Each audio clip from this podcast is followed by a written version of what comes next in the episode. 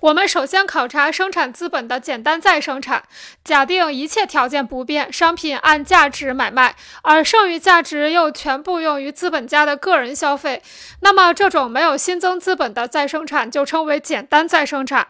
在简单再生产中，商品资本 W 一旦转化为货币，资本价值与剩余价值就会在不同领域流通。货币总额中的资本价值部分也将在产业资本的循环中继续流通。已经转化为货币的剩余价值则退出资本循环，进入一般的商品流通过程。这个以货币流通为主的一般商品流通，主要用于资本家的个人消费。由于这种消费是在不同时期分散进行的，因此这种货币一般采取贮藏货币的形式。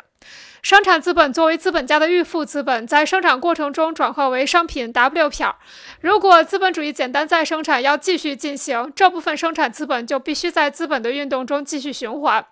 但这种循环只有在 W 票转化为货币，并可以购买劳动力和生产资料后才能进行。在售卖阶段，商品 W 片是由消费者购买还是由经销商购买，对于简单再生产而言没有直接影响。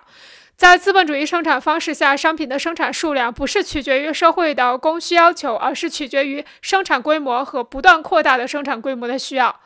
就是说，只要产出的商品能够全部售出，简单再生产就能持续进行。